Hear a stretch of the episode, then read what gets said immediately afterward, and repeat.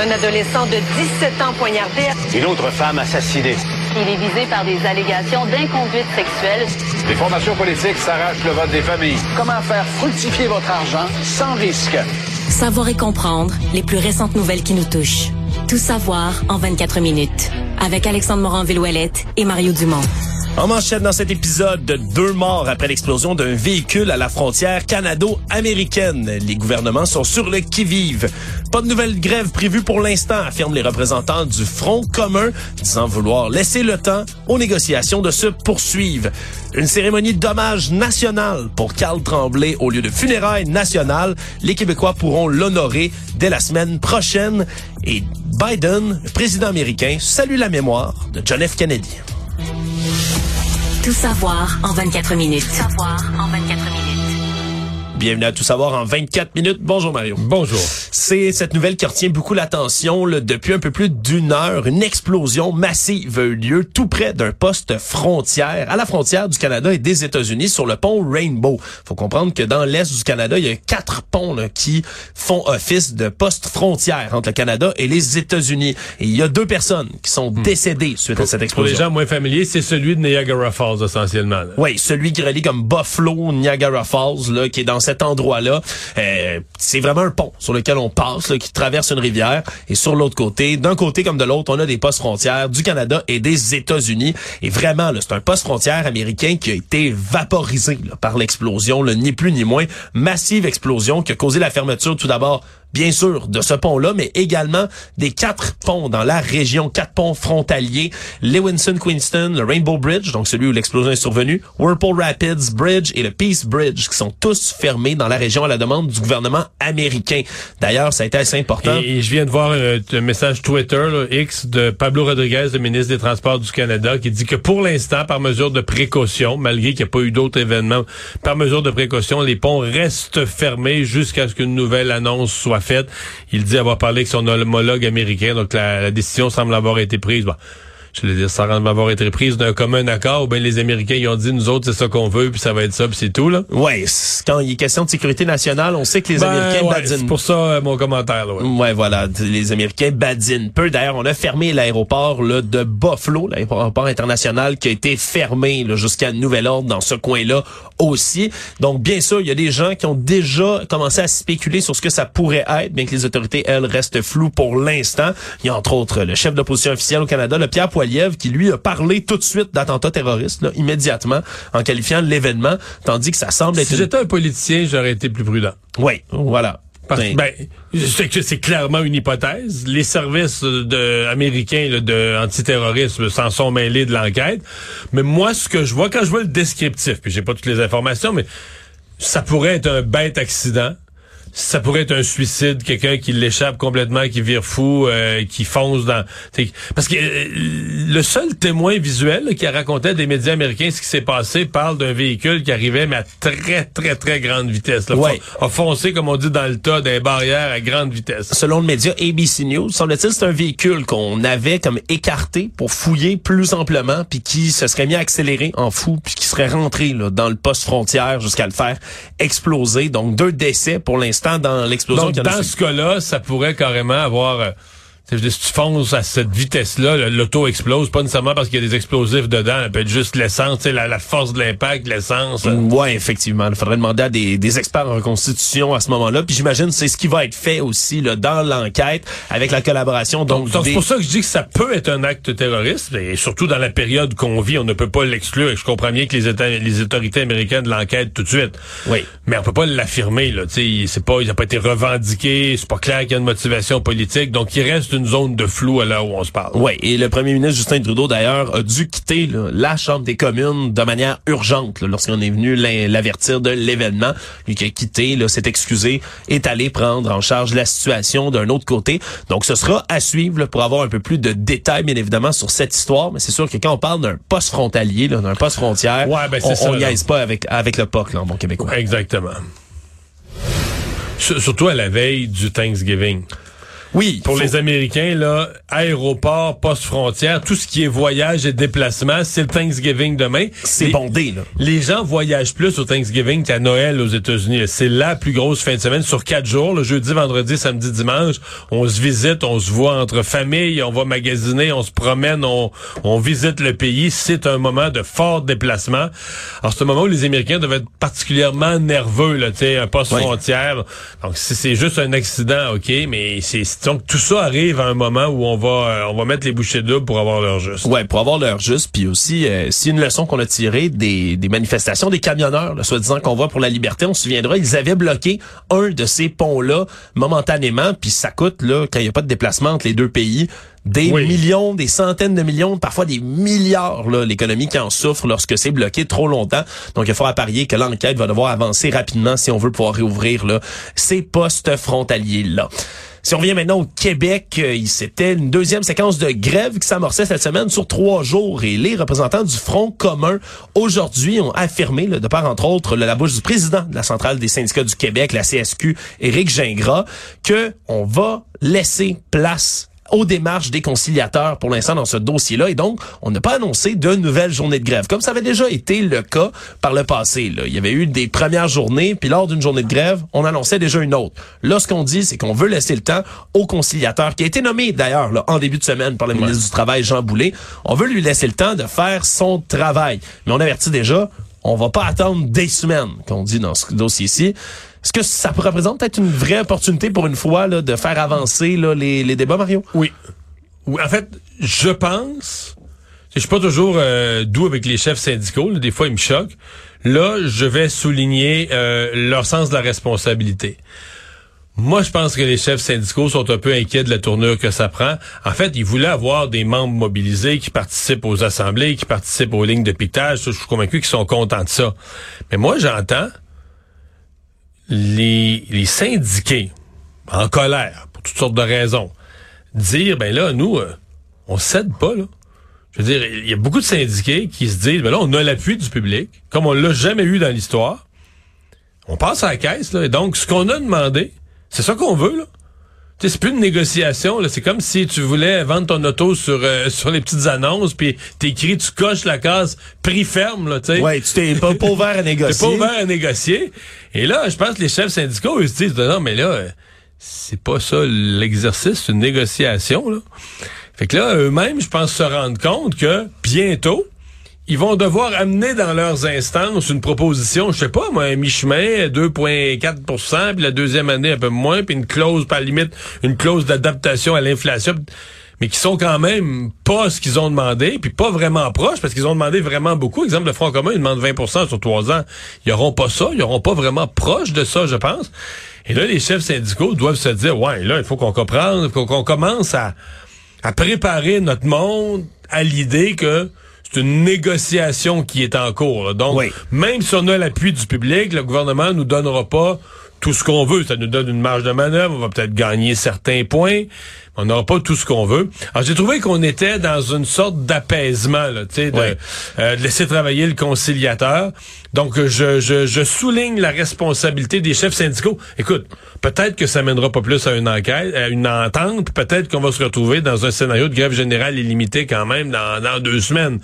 Mais en tout cas, ce matin, on a entendu tout à coup une, une volonté plus réelle de négocier, puis ça faisait du bien. Oui, puis surtout que c'est un jeu d'équilibriste au final, Mario, parce que s'ils Oui. ont, pour l'instant, l'appui du public, si ça venait à durer trop longtemps, des grèves Je avec des pas. enfants qui vont pas à l'école, est-ce que ça pourrait fâcher les parents? Ben, moi, je peux, je peux pas me prononcer là-dessus parce que j'ai jamais vu un tel appui du public. Moi, aujourd'hui, j'en ai vu. Je voyais des gens manifester. Quand j'ai marché euh, de TVA à, j'ai j'ai marché à pied, là, de TVA jusqu'à la, mani- la, La cérémonie pour la Coupe cérémonie Grey. pour la Coupe Grey, la fête pour la Coupe Grey en- au centre-ville.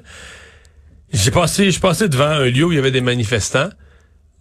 Écoute, ça klaxonnait, je pouvais pas croire. C'est presque deux, deux personnes sur trois, trois personnes sur quatre. Alors, les syndiqués sont vraiment très motivés. Ils sont là, là, on est en millière, même en fin de journée. Je passé tard en fin d'après-midi. Il y avait encore, euh, ben, juste avant de m'en venir ici, il y avait encore plein. Parce que souvent, les, les lignes de piquetage, j'en ai vu souvent dans ma vie. Tu sais, le matin, à 8h30, tout le monde est là.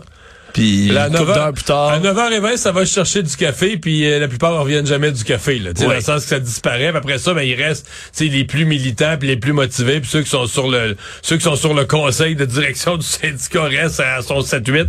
Là, c'est beaucoup de gens mobilisés avec un public qui les appuie. Euh, c'est ça la réalité. Mais malgré toute cette mobilisation et cet appui du public, je continue de dire, c'est une négociation, le mot le dit, ils obtiendront pas 100% de ce qu'ils veulent. Là. Actualité. Tout savoir en 24 minutes. C'est une question qui flottait dans l'air depuis le décès du chanteur des Cowboys fringants, Carl Tremblay. Cérémonie de funérailles nationales ou pas? On a obtenu réponse aujourd'hui. Ce ne sont pas des funérailles nationales, mais une cérémonie d'hommage nationale qui va être mise en place pour Carl Tremblay dès mardi 28 novembre prochain, 19h. Ça va se faire au Centre Bell à Montréal avec un nombre de laissés-passer qui vont être distribués dans la population, là, littéralement comme des billets pour aller assister à un spectacle parce qu'on comprend que l'appui, la foule qui va vouloir se déplacer pour voir Carl Tremblay, mais va être massive. Et là, je comprends que c'est Ticketmaster qui a été mis en charge de la distribution, mais ouais, est-ce de système. mais est-ce qu'ils vont être gratuits? De ce que je comprends, oui. Ça va se mettre en vente. Mais, ben, comme vente mais comme le gouvernement a pas de système de distribution de billets pour gérer le premier arrivé, premier servi. Ouais, on a comme demandé au Centre Bell de gérer ça avec Ticketmaster. Ouais. Parce qu'eux, eux, ils ont le système pour ça, là, puis mettre le monde en attente dans le système informatique. Puis... Ouais, puis il y a fort à parier que la demande va être très forte et là, c'est en accord avec sa conjointe Marie-Annick, elle est aussi membre des Cowboys fringants, tous ses proches, que on va faire cette cérémonie d'hommage national. Puis on a expliqué que c'est le, ça a le même statut que les funérailles nationales, mais que la famille, en gros, ben, voulait pas de cérémonie religieuse. C'est vraiment ça la différence dans cette histoire-ci, parce que qui dit funérailles dit procession, église, cérémonie et tout le tralala, alors que là, on veut vraiment faire une cérémonie qui ne sera pas celle donc euh, religieuse en tant que telle d'office donc puis il va avoir le même statut c'est ce qu'on a dit du côté du cabinet du premier ministre François Legault qui a lui-même annoncé donc la nouvelle parce qu'on avait offert à la famille de Carl Tremblay les funérailles nationales. Ce sera donc cette cérémonie qui va se tenir. Puis ça a été souligné d'ailleurs par plusieurs ministres entre autres Jean-François Roberge le ministre de la langue française Mathieu Lacombe ministre de la culture qui ont dit que c'était intéressant de faire ce type d'hommage là qui allait être différent des autres. Semble-t-il que c'est Lise Payette également qui avait eu là une cérémonie de ce même type-là lors de son décès, entre autres, là, qu'on avait organisé. Donc, les Québécois, les Québécoises qui vont pouvoir rendre un dernier hommage Et, à et je voyais aussi que pour les gens qui qui ont pas l'intention de participer à une cérémonie comme ça, mais qui voudraient écrire un message et qui se rendent aux proches, euh, sur euh, québec.ca, barre oblique condoléances, le gouvernement a, a ouvert une espèce de registre public là des Ouais, comme un livre comme un grand livre d'or comme un grand livre d'or collectif là, sur euh, euh, en ligne là, que les gens peuvent sur lequel les gens peuvent aller inscrire des messages et on, on assure qu'ils seront transmis aux proches. Ouais, quelle, quelle belle initiative, Bah oui, hein, euh, sincèrement, pour la, la... technologie le permet, c'est super simple et je pense qu'il y a beaucoup de gens qui vont aller euh, qui vont aller porter leur euh, leur message. Ce matin, avant euh, tout cela, ben c'est un sondage qui est venu peut-être réveiller le premier ministre François Legault ce matin.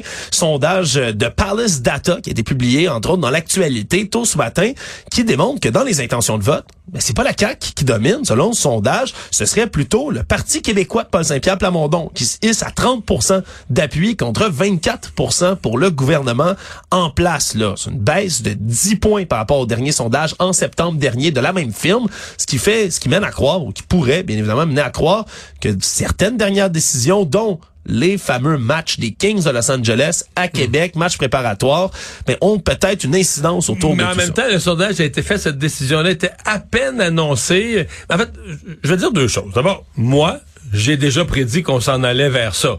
Mais je peux pas vous dire aujourd'hui, j'en reviens pas. Je pense que c'est vers ça qu'on s'en va. Le PQ qui passe premier, la CAQ qui passe en arrière, la CAQ qui va très très mal dans les sondages. Ça se sent, ça s'entend sur la rue.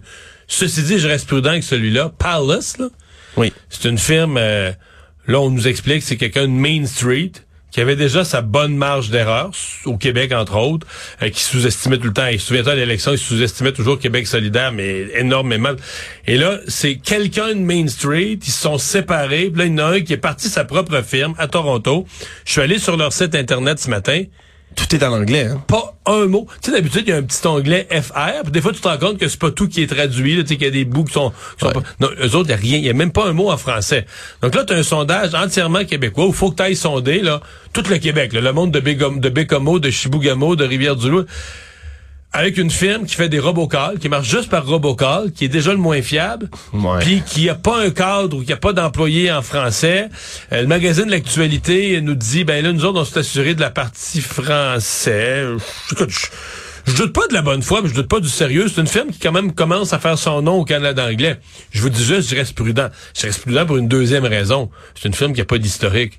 C'est moi j'aime une firme de sondage quand je suis capable de dire OK, aux dernières fédérales, ils se sont trompés, aux dernières québécoises, ils étaient précises. À l'avant-dernière, ils étaient précis. À Ouais, pour voir à quel point on, la on est dans le champ, la Ah, là, marge t'as une firme, t'as une firme qui a jamais sondé une, une élection où je peux moi mesurer, le comparer le résultat avec des vrais votes pour voir ok sont-ils fiables ou pas. Bon. Euh, donc prudence sur la firme, mais tout à fait logique. Ça va super mal à la CAQ et euh, le PQ est en montée. C'est la tendance qu'on sent. Ouais, et puis le premier ministre François Legault s'est exprimé bien à sa manière, Mario, là, ce matin, en parlant là, du fait que les Québécois sont fâchés contre lui. C'est vraiment les mots qu'il a utilisés en disant Mais c'est tu quoi? Il y a des gens qui mais c'est les mots qu'il a employés là. C'est ceux que je sens. Moi, moi là, c'est- je- mais c'est pas mais c'est Moi, populaire c'est ce que aussi. mais moi, c'est ce que j'entends sur la rue, là, que les gens sont fâchés contre le gouvernement. Mais vraiment, là. Ouais. Qu'il y a- qu'il y a- une, C'est ça, qu'il y a une c'est- colère puis Ouais. sur sur toutes sortes d'enjeux. là. On est vraiment dans la, la myriade d'enjeux, puis les négociations, puis les moi, Kings de Los Angeles. continue de penser. Je continue de penser que dans une année où l'économie est dure, l'inflation, on a de la misère à arriver, on va négocier avec le se- secteur public, on va on offre 10% aux infirmières, aux enseignants, l'augmentation de salaire de 30% d'un coup sec des députés. Ça a changé l'atmosphère, ça a changé. Ouais, hein, c'est c'est quelque chose ça, quand même qu'il faut pas oublier parce que ça revient beaucoup. hein. Puis, c'est comme si à partir de là, François Legault est, est comme passé du gars que c'est pas facile gouverner. Il fait son possible, ce dossier-là, il a manqué son coup, mais on y pardonne parce que Puis il s'excuse, puis c'est dur gouverner, puis on voudrait pas être à sa place. À bon. Là, ils se graissent entre eux autres, puis euh, veut dire eux autres, ils, ils se donnent 30% mais le reste du monde, on l'a pas. Il y a comme tout un ton qui a changé. Et, et sincèrement, si j'étais à la CAQ aujourd'hui, je me demanderais est-ce que c'est réparable? Puis là, après ça, est-ce que c'est dans, dans le est-ce que c'est réparable? Là, ça, ce soir, ils ont un caucus. Ça va être un moment clé. Est-ce que François Legault va être capable de réunifier son caucus? Parce que là, on a l'impression que d'ici une couple de semaines, d'ici Noël, il va y avoir des démissions. Son- des gens de son caucus vont quitter. Il y a des députés qui ouvertement euh, parlent contre le premier ministre, parlent contre ses- sa décision dans le dossier des Kings. Euh, donc, euh, pas, un député qui dit ce que fait le gouvernement, là, mon gouvernement, c'est contre mes valeurs. Parce que c'est les mots qui ont été utilisés, Mario, tu m'ouvres la porte, par le député Beauceron, Luc Provençal, entre autres, là, qui est un des députés de la CAQ qui est considéré comme le plus à droite, si on veut, le plus Ouais. conservateur économiquement. Mais lui, il est rendu à trois grosses fois qu'il est insatisfait. Ça a l'air Ouais. qu'il avait pas tant que ça aimé la gestion de la pandémie. Le troisième lien. Il est venu furieux sur le dossier du troisième lien. Et là, il dit que c'est contre ses valeurs de mettre de l'argent pour les Nordiques. Ben, ce qui attire, d'ailleurs, des gens qui pourraient y voir une belle opportunité d'affaires, je vais mettre ça en gros guillemets, ben, c'est bien évidemment le chef du Parti conservateur du Québec, Éric Duhem, qui se cherche toujours une porte d'entrée, du moins une deuxième porte d'entrée. Là, on se souviendra qu'il avait réussi à faire tourner de veste, là, Madame Sanson, dans les, euh, dans la Dans dernière... son premier mandat, ouais. Exactement, dans son premier mandat. Et là, qui, ouvertement, là, en entrevue, euh, Monsieur Duhem, à la presse, entre autres, a dit, oui, moi, j'aimerais que le Beauceron Luc Provençal vienne rejoindre mon équipe. C'est grâce à lui, puis il l'a encensé, là, grassement, Mario. C'est grâce à lui, s'ils nous ont battu de 202 voix contre notre candidat. Si c'était pas de quelqu'un de la qualité de Monsieur Provençal. il est allé, il est allé épais, mais quand même, on voit déjà que, ouvertement, il est en train de tendre à nouveau une invitation à des députés caquistes qui pourraient décider de se joindre à un autre caucus, soit celui du Parti conservateur du Québec. Mais dans ce cas-là, c'est pas se joindre à un caucus, ce serait devenir le caucus. C'est vrai. Parce qu'il y en a zéro. C'est vrai. Il deviendrait le caucus. L'État, c'est moi. C'est vrai. ça pourrait devenir exactement comme ça, Mario. Mais bon, on, voit qu'il y a de la grogne, qu'il y a des gens qui sont prêts à en profiter aussi. Comme tu le dis, le caucus, c'est ce soir, tu te dis, le Ouais, caucus? en fait, il y en a eu un hier, ça a brossé un petit peu, mais c'est parce que c'est les caucus de jour, c'est comme juste tu repasses les affaires vides de la période de Ouais. questions. C'est un caucus bref là. Et puis aujourd'hui, il y a eu le Conseil des ministres le mercredi. Exact. Donc la version longue d'un caucus où on prend le temps de jaser, de faire le tour des dossiers, c'est le mercredi mercredi soir. Et si j'étais François Legault ce soir, là, je ferais un caucus, là, j'amènerais des sandwichs en masse, puis des bouteilles d'eau, euh, puis des petits biscuits, puis des bouteilles d'eau, puis je dirais là, euh, on reste jusqu'à minuit s'il faut, mais on vide les questions, on se parle, on fait notre stratégie en fait pas pour tout de suite, la CAQ est coulée pour plusieurs semaines, mais disons, à partir de Noël, on va se reposer à Noël, puis pour 2024, on repasse sur des nouvelles bases, avec des nouveaux dossiers, on va se reconcentrer sur quelques grandes priorités, mais euh, il faut qu'il arrête, faut l'hémorragie des députés qui sortent publiquement à critiquer le gouvernement. Économie. Dans les nouvelles financières, on finit souvent par parler de la SAQ, Mario, hein, qui est un gros joueur dans notre économie québécoise quand même.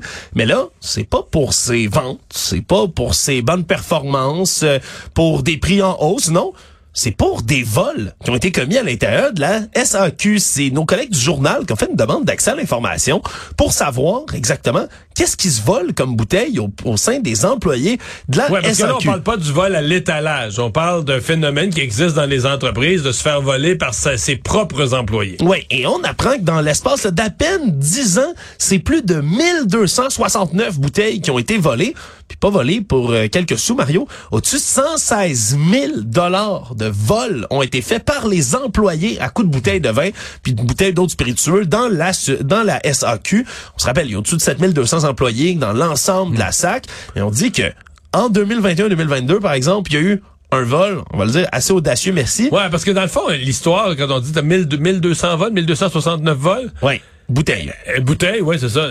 Essentiellement, c'est un gros événement. Parce que pour le reste, je te dirais quasiment que c'est pas assez. Si t'enlèves cet événement, le, le 1000 bouteilles dont tu vas nous parler, tu dis, OK, ça fait pour les 9 autres années 269 bouteilles. C'est pas si pire.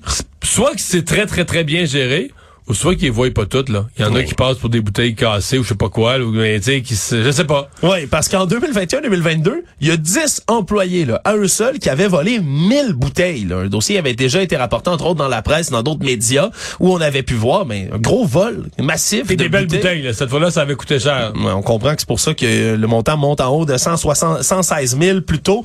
Donc, on dit du côté de la SAQ qu'on prend ça au sérieux, qu'on qu'on veut analyser les données, puis être certain. Là, d'ailleurs, je les ai contactés pour les recevoir en entrevue, puis on dit, regardez, c'est beaucoup de la sécurité interne, on veut pas commenter là-dessus, mais on prend ça au sérieux. Mais quand même, c'est toujours intéressant de voir qu'est-ce qui se commet là, dans les rouages de la SAQ. Le Monde. Qui dit 22 novembre dit assassinat de John F. Kennedy, une date qui est restée gravée dans l'histoire 1963, ce qui fait que c'est 60 ans après le aujourd'hui, mais qu'on rend une fois de plus hommage au président américain assassiné à Dallas, John F. Kennedy, qui est devenu bien sûr une figure mythique dans l'histoire des États-Unis, de son vivant comme dans la mort, alors que son assassinat a été ce qu'on appelle la mère de toutes les théories du complot, un sujet qui m'intéresse Eh, toujours. Il y a même eu des films dans le cas du... du L'idée, est-ce que quelqu'un aux États-Unis aurait pu, aurait pu vouloir se débarrasser du président? Oui, et là, on rendait hommage à John F. Kennedy aujourd'hui du côté du président Joe Biden, là, qui a souligné la mémoire d'un héros de guerre, un sénateur, un homme d'État. Mais les questions se posent encore autour du décès de John F. Kennedy, Mario. C'est quelque chose qui revient encore. Là. Puis aujourd'hui, ben il y en avait là, de ces éternels partisans de théorie du complot, de branche QAnon, qui sont convaincus que John F. Kennedy n'est pas mort pour de vrai, puis qui pourrait revenir à la vie, revenir il, y a 105 au public. ans, il aurait 105 ans, 100, 100 quelques années. Ouais, il y aurait, il y aurait dans la, il serait centenaire, Mario, mais pour ces gens-là, n'oublie pas, ils ont réponse à tout. Oui, Selon eux, l'armée américaine Ouais. Possède mais des... Au-delà, au-delà des théories du complot plus récentes, il y a quand même eu toujours un questionnement, il y a même eu un film, les circonstances de la mort, Lee Harvey Oswald, puis là, le gars qui est l'auteur des événements qui se fait assassiner lui-même. Donc, il ne pourra Oui. jamais être questionné de long en large Ouais. jusqu'à sa mort sur l'assassinat de Kennedy. Lui qui, jusqu'à la fin, là, ne ré- répétait la phrase suivante « I'm just a pigeon, I'm just a pigeon ». Je ne suis qu'un pigeon, en voulant dire « je suis le bouc émissaire de quelque chose de plus grand » avant de se faire assassiner par Jack Ruby, un tenancier de taverne qui avait des liens supposés avec la mafia. C'est une histoire qui est absolument ahurissante. Puis j'ai eu l'occasion, évidemment, dans ma série Balado, ce n'est qu'une théorie, de m'intéresser, bien sûr, à l'assassinat de John F. Kennedy. Puis je t'avoue, Mario, moi, c'est le seul épisode que j'ai réalisé dans lequel je n'ai A, pas de réponse claire à donner à mes auditeurs à la fin sur est-ce que c'est un complot ou pas, puis B, qui me fait re-questionner vraiment les versions officielles. Est-ce qu'il y a un complot dans l'assassinat de John F. Kennedy? Ben, à la c'est sûr que c'est un complot, qu'il y ait un homme ou plusieurs autour de ça. On a comploté. Mais après ça, la théorie là, qui a été retenue à l'époque lors de la commission Warren, conclue en 1964, qui disait euh, c'est la balle magique, c'est une balle qui est rentrée dans son dos, ressortie, frappé le gouverneur qui était en avant.